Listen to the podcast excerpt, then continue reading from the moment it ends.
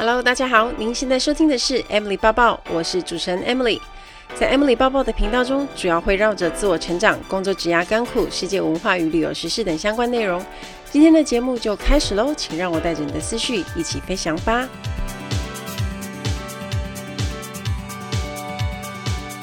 Hello，大家好，欢迎收听 Emily 抱抱，我是主持人 Emily。这个礼拜也是做了很多事情的一周，然后也很忙。先跟大家分享一下我在节目《谁与争锋》摄影棚录影的心得。那认真来说，这是我第一次参加电视节目的录影。以前我还在当空服员的时候，其实也蛮多节目会邀约的，可是因为公司规定说，如果你要上媒体，其实你是要报告，你要先申请的。那因为我怕公司知道后很麻烦，而且我又在经营自媒体，很容易就会被发现了，所以我多半都是把这些邀约推掉居多。不过这一次因为参加了《谁与争锋》的比赛，就是真的上电视了，我自己也还在适应这件事情。虽然大家可能会认为我在网络上拍很多影片。然后也常常面对镜头，可是事实上我自己亲身体验会发现说，你真正你自己拍影片的东西是你自己可以控制的，可是录节目那个 tempo 跟节奏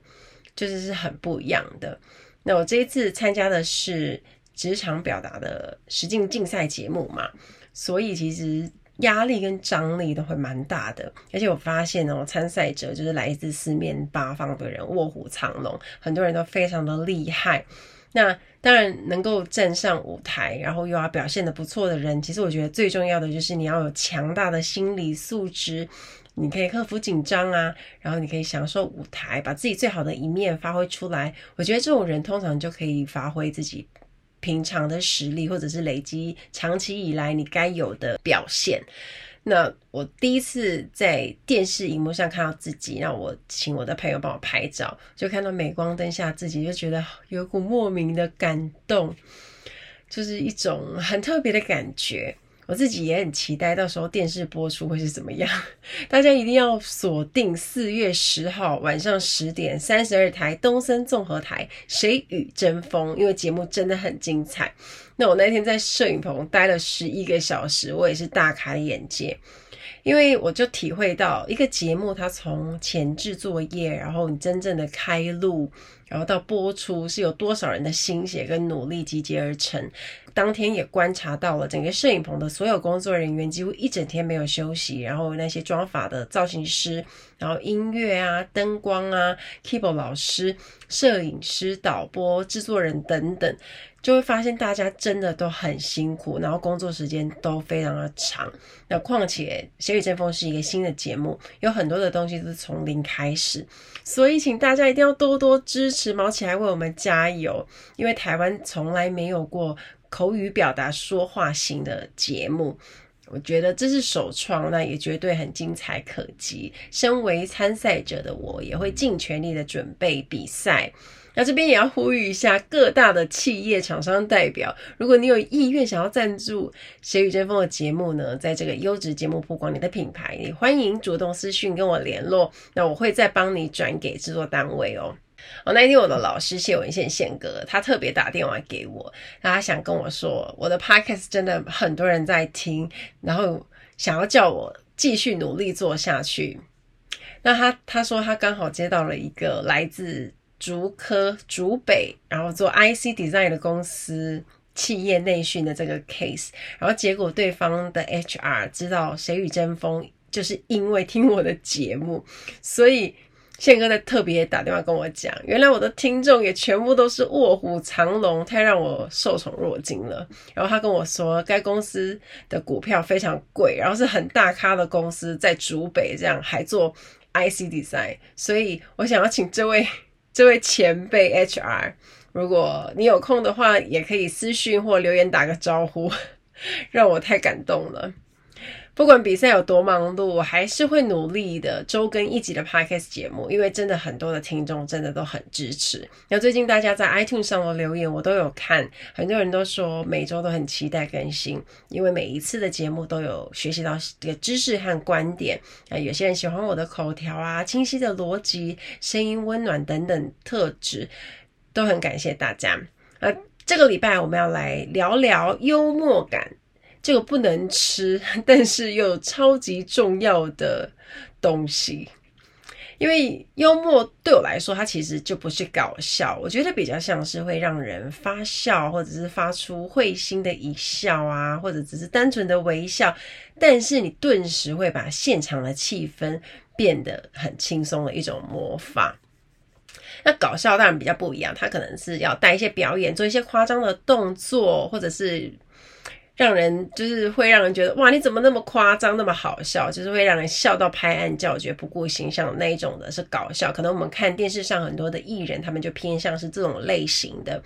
那我看到一篇文章里面谈到，搞笑它是一种技能呢，幽默则是一种生活态度。我觉得讲的超好。我们不用一定要会搞笑，但是我觉得一定要具备幽默的生活态度。那不知道大家有没有发现，其实身边有幽默感的人呢，也总是比较受欢迎，不管是同性或异性。那尤其是女生在挑男朋友的时候，幽默感好像都是一定会出现的条件，而且有时候它还比颜值更吃香。举一个我碰过血淋淋的例子，我有一个女生的朋友，那她的外表其实就是校花女神等级的那一种，她气质呢又是那种很让人家觉得很好亲近那种邻家女孩啊，然后有气质，然后又乖乖的那一型。她平时身边都不缺异性的追求者，而且追求者的条件也都很不错哦，比如说有在外商公司当经理的啊，也有帅气的年轻医生在追求。她每一次只要是像圣诞节这种大节日的时候，你会发现他的礼物很多，他的邀约也多到数不尽。可是最后他选择交往的对象都不是以上说的那些优质单身男性，就是条件普遍、普世价值看起来条件很优的男生，反倒他是选比较起来长相很普通的男生，那真的很令人跌破眼镜。我忍不住很想要知道他是。为什么会去挑选她现在的男朋友？然后就立刻问他，他就说，因为他很幽默，很好笑，跟他在一起觉得很不无聊又开心，每次在聊天的时候都很有趣，而且充满惊喜。所以从这个例子就可以看出来，会逗女生笑的男生真的超级加分的。从航空业来看，也可以看出这个例子。像在长荣飞行的朋友，因为他们之前都没有男生的空服员嘛，所以工作的气氛就没有那么融洽。那其实他们都很羡慕可以在华华航飞行的朋友。除了有一个原因是男生可以 帮忙搬重物，可是因为男生。的空服普普遍跟女生比起来，工作的时候也会蛮幽默的。那通常也比较会产生化学变化。那像我就有碰过阿姐，上一秒还怒气冲冲的在骂人啊，然后下一秒就对我们的阿哥笑得花枝乱颤。所以就表示，其实那个异性的存在，有时候他是是在很多女生的工作环境，其实还蛮重要的。所以。遇到那种情形，我们只要跟阿姐讲什么，我们就会退阿哥出去。就是我们如果想要跟阿姐表达说什么意见啊，我们就会把阿哥推出去，就一定会很有帮助。那同理哦，男生也会蛮喜欢有幽默感的女生，有时候在气氛或者是。气氛比较紧张或者是尴尬的时候，都可以神来一笔的化解掉，那也让两个人相处起来更加的自在舒服。当然不一定是指一定要男女朋友，或者是在互相追求的时候，通常如果是朋友之间，我觉得这个功能也还蛮重要的。那我自己觉得我自己幽默感没有很强，我也很羡慕天生有幽默感的人。我后来呢才知道，原来幽默感它其实是可以透过后天培养的。我以前在飞机上常常需要跟客人对话，有时候就会发现其实客人很饱啊，就是很有幽默感，尤其是外国人。记得有一次我在商务舱服务，那我们有时间其实会去跟客人多多聊天。最基本的其实也要问到说，诶，你 How's your flight？你的班机如何啊？然后 Do you like Do you like our service？或者是你喜欢我们的服务吗？然后你喜欢我们的餐点吗？这一些。或者是单纯的问他，你咖啡茶要不要再来一杯啊？这些都是我觉得是很轻松自然的对话。那当然，空服员展现专业很重要，在服务的过程当中。可是因为像比如说在服务头等或商务舱的时候，那客人比较少，所以空服员会比较多的时间跟每一个客人做个人化的服务。那这个时候其实它就带有一些弹性，服务人员要依自己的判断跟随机应变能力去跟客人交谈。这也是我觉得服务业工作很好玩的地方。那遇到喜欢聊天的客人，其实都会很有趣，也会擦出不一样的火花。大家多半都觉得飞机上的咖啡不好喝啊，偏淡，或者是呃，比如说冷掉的不够烫。那为了避免这种情形，其实我们都会在走茶咖啡之前才会煮。那那一天，在商务舱的客人跟我说，很喜欢我们家的咖啡，因为他觉得很好喝，想要再来一杯。然后听到这种称赞，我通常是很开心的，很乐意立刻要去帮他端啊。然后他就告诉我说，他非常喜欢那个我们家的咖啡，因为。It's hot and it's black。当场我就快要笑死了，想说黑咖啡就黑色啊，而不然是什么颜色啦？因为我觉得这就是一种幽默，可能因为他曾经喝过别家航空公司不是黑色的咖啡吧，所以我当时就觉得印象非常深啊，就是他觉得很热，很热当然是一个特点，可是又是黑色的，这个是。就是大家都知道的事情，可是，在那个当下讲出来，我就觉得蛮有趣的。还有一次，也是在机上跟飞行常客聊天。呃，这些人呢，其实飞行常客就是我上一集的航空小知识里面特别谈到的，他们飞的比组员还要勤还要多的，然后也很了解我们的服务的内容跟流程。那就有一个客人说，因为他平常常坐新航跟国泰的班机。那他发现这两家公司的组员特质其实不太一样。他告诉我们，新航的组员看得出来，其实他训练有素，很专业，每次对话的时候也能够感受到这个特质。可是讲的话大概就差不多。但是国泰空服员就有一个特色，在对话的时候通常都会让人出乎意料。他当时是用 surprise 这个英文字。然后就是，我们就觉得很好笑，因为他当时一讲完这一句啊，我们好几个组员就一起发出会心的一笑，因为客人这样说，其实非常幽默。我姑且当他在称赞我们好了，不管是不是，就当是在赞美。意思是每一次他搭乘国泰的经验，就是组员跟他的对话都是让他有惊喜，因为可能在对话的当中，他没有。空服员没有给出意料中的答案啊，或者是一些听起来像是标准答复的回答，那可能客人心中都会有一一个底。那每一次他搭国泰的时候啊，空服员可能在回答他的时候，都带有自己的特色跟经验谈，或者是比较自然轻松的感觉，所以让客人觉得很舒服很好。那我觉得以上我碰到的这两个经验，都是属于我觉得很恰到好处的幽默，会让人觉得很可爱很好笑，也会让现场的。现场气氛变得比较轻松愉快，我觉得也很能增进人际的关系，让人家觉得诶，和你相处很放松，没有压力。那要怎么提升自己的幽默感呢？我特别整理了四个我觉得还蛮有用的方法来提供给大家做参考。Ladies and gentlemen, welcome on board. This is In-Flight Service Manager Emily speaking. 欢迎来到航空小知识单元。在今天的航空小知识，我们要学的这个字叫做 jet lag。jet lag 就是时差，应该很多人都有听过这个字吧？那空服员最辛苦的地方就是要调时差，因为一个月里面呢，我们可能会去不同的地方。假设我们会去飞欧洲，我们也有可能飞美国跟加拿大，那不同的地方就要一直不断的调时差，这个是比较辛苦的地方。那我觉得对我来说最辛苦的就是美国跟加拿大的航班，因为日夜颠倒，差非常多小时，就是十五啊，然后就是早上的时候就会很困，然后晚上的时候。就会精神很好，这是我常常面临到的困难，所以我就很讨厌飞。我觉得最辛苦的地方就是我们从台湾或香港这时候飞过去，那那个时候到的时候我们是很累的嘛，那一定会睡，但。大概就是睡一下又会起来，因为我自己的习惯就是我要跟着当地的时间去作息。那我希望他在晚上的时候我一样能睡。可是，在非美加班的时候，因为时差实在太多了，所以每次就算我是以这样的方式在进行啊，晚上的时候可能也都会睡到一半我就惊醒，然后整个夜晚凌晨可能就是像疯子一样，就是在那边要睡不能睡，非常的痛苦。所以我自己都会很避免飞美国跟加拿大的航班，像。欧洲就还好，因为不管是夏令时间，大概就只有六个小时的差别，那冬令时间就七个小时。所以基本上我只要是跟着当地作息，我觉得时差的问题都不会太严重。所以我最爱飞的第一名大概就是欧洲班。那美国跟加拿大，我觉得是有人讨厌，也有人喜欢，因为有一票的组员他是可以随时想睡就睡。那我觉得这种人就非常适合当空服员。我记得有一次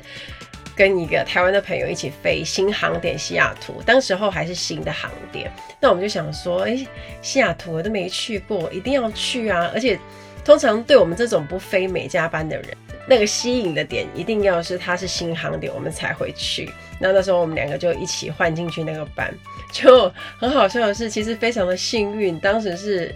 来回两程的客人都没有满，好像只做了一半的 loading。可是我们两个第一天到的时候啊，就是晚上的时候，就是完全都睡不好，几乎是一整晚没睡，然后等不到早上，赶快去赖对方，跟他讲，跟对方说，哎、你要不要吃早餐？完全就睡不着，很难睡，这样，要不然就睡睡醒醒。就觉得自己很像行尸走肉。那一天早上，我们就一起出去吃早餐啊，然后逛逛街啊，买东西什么的，就把自己搞得很累。然后走在路上，其实是人是很漂浮的感觉，就是觉得很像，很像在坐船那种晕晕的感觉，没有踏实感。因为就是自己太累了，可是又没有得到充足的睡眠，就常常因为时差就会有这样的问题。所以我们两个都是那种不飞美加班的人。那像大家应该会很好奇，说空服员都是怎么自己调时差？其实我们也有好几种方法，那每个人又不一样。像有些人也可能会吃药，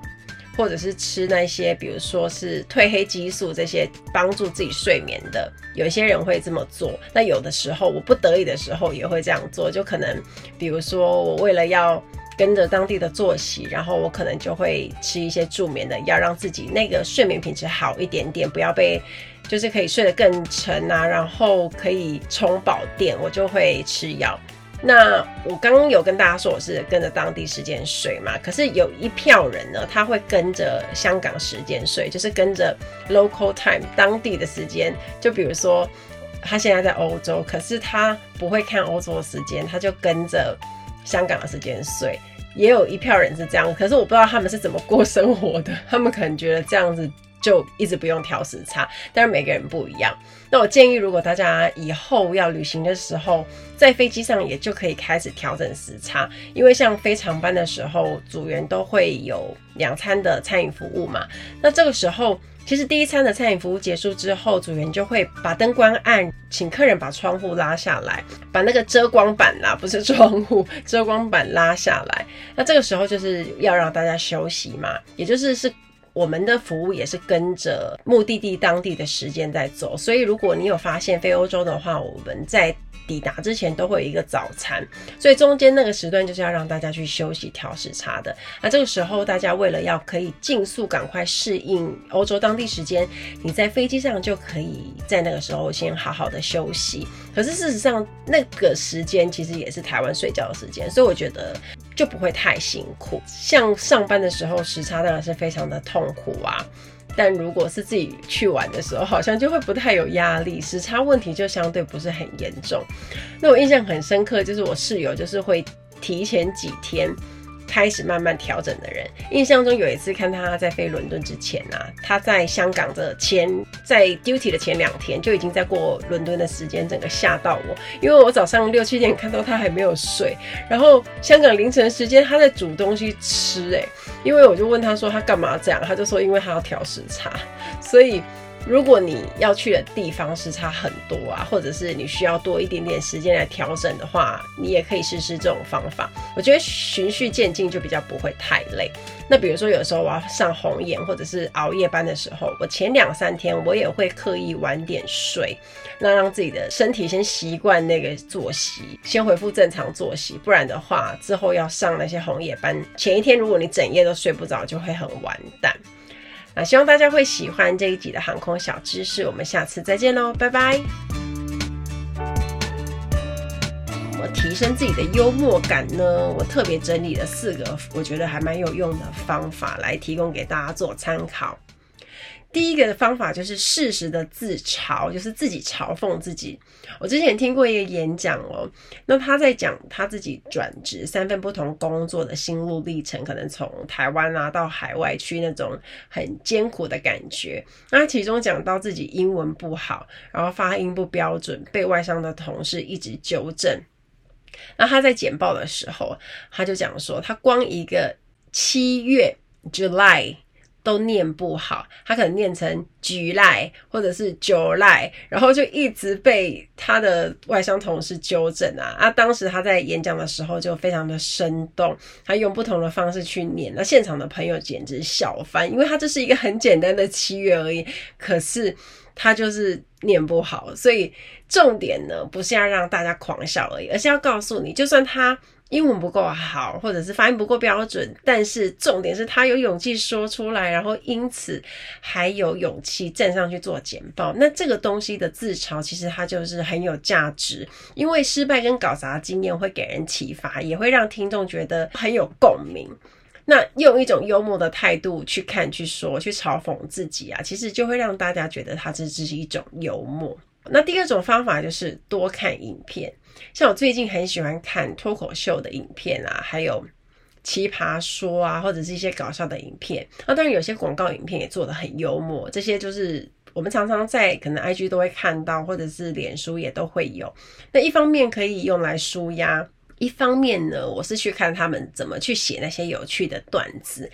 可能不见得每一场你都会想要大笑，可是你会发现真的很有趣。有些不仅仅是好笑，有些我觉得是比较偏向妙语如珠的感觉。那我觉得多看是会对自己的幽默感的培养有帮助的。我之前有买一个东莫农的线上课程啊，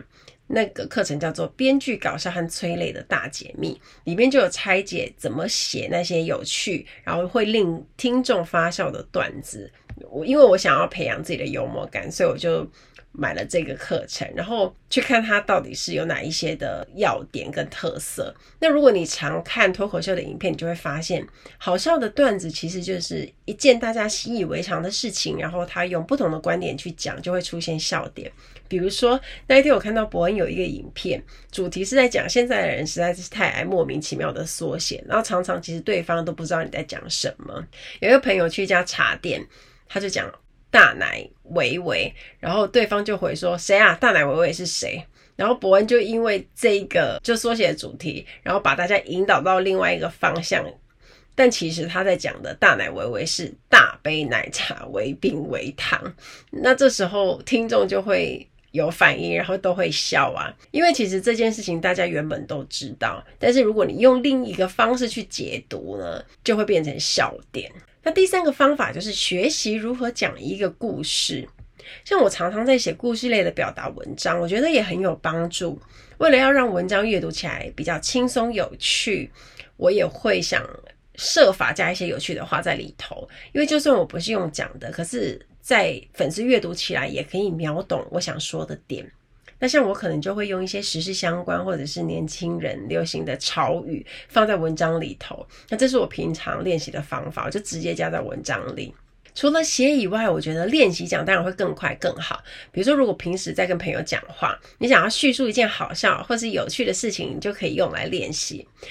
你会发现，尤其是当我们要转述别人发生的事情，其实很不容易的，因为你要讲的好笑，又要讲的顺。这个时候，其实你就要运用讲故事的技巧啊，你可能必须要先讲前因后果，你要铺陈嘛，那把一些很重要的中间发生的过程啊，重点给放大。然后你要让听故事的人非常专心，然后相信你讲的话，全神贯注在听。那你在讲的时候，你的语气跟语调就要搭配你的话。比如说你碰到开心的情绪的时候，你的情绪也要到位啊；激动的时候，你的声音也要往上扬啊。这样你讲到最后好笑的点或者是结尾，它才会有很棒的效果。这就是为什么学习讲故事它会很有用的原因。所以如果你觉得很难，你可以像我一样，就是先从写开始。你不要一开始就要求自己要写得很有趣，就先求把故事写好，再来做细部的调整，增加一些笑料啊、幽默感在里头。那我觉得写越多就越有成效，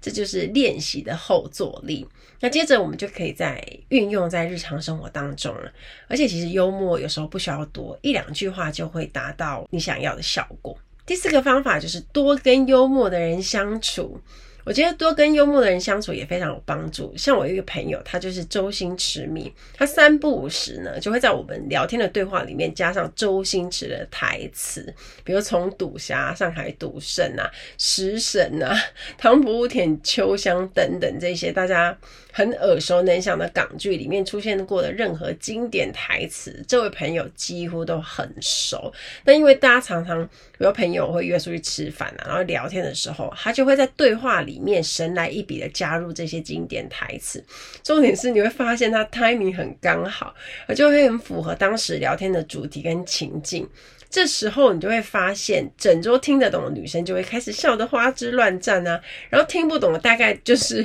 不同年代的人，可能大概就是比较年轻的人，但也会很好奇说大家到底在笑什么。这时候我们就会想说，哎，我们就开一个片单给他，就这些片港剧，请你好好的回去复习。重看一遍，这样就觉得还蛮好笑的。而且老实说，以前看的这些港剧其实都很好笑，也很有梗啊。可能我觉得配音也有很大的关系，还有台词，所以每次转到的时候就会一看再看，想到我都觉得超好笑的。那如果你在你在讲这些台词，然后再配合你的声音模仿跟表情，其实它就会很无敌。那你就会在你朋友之间的对话增加一些。调剂就会觉得很有趣啊，然后你朋友就会觉得说，哎，你很放得开，然后你也还蛮幽默的。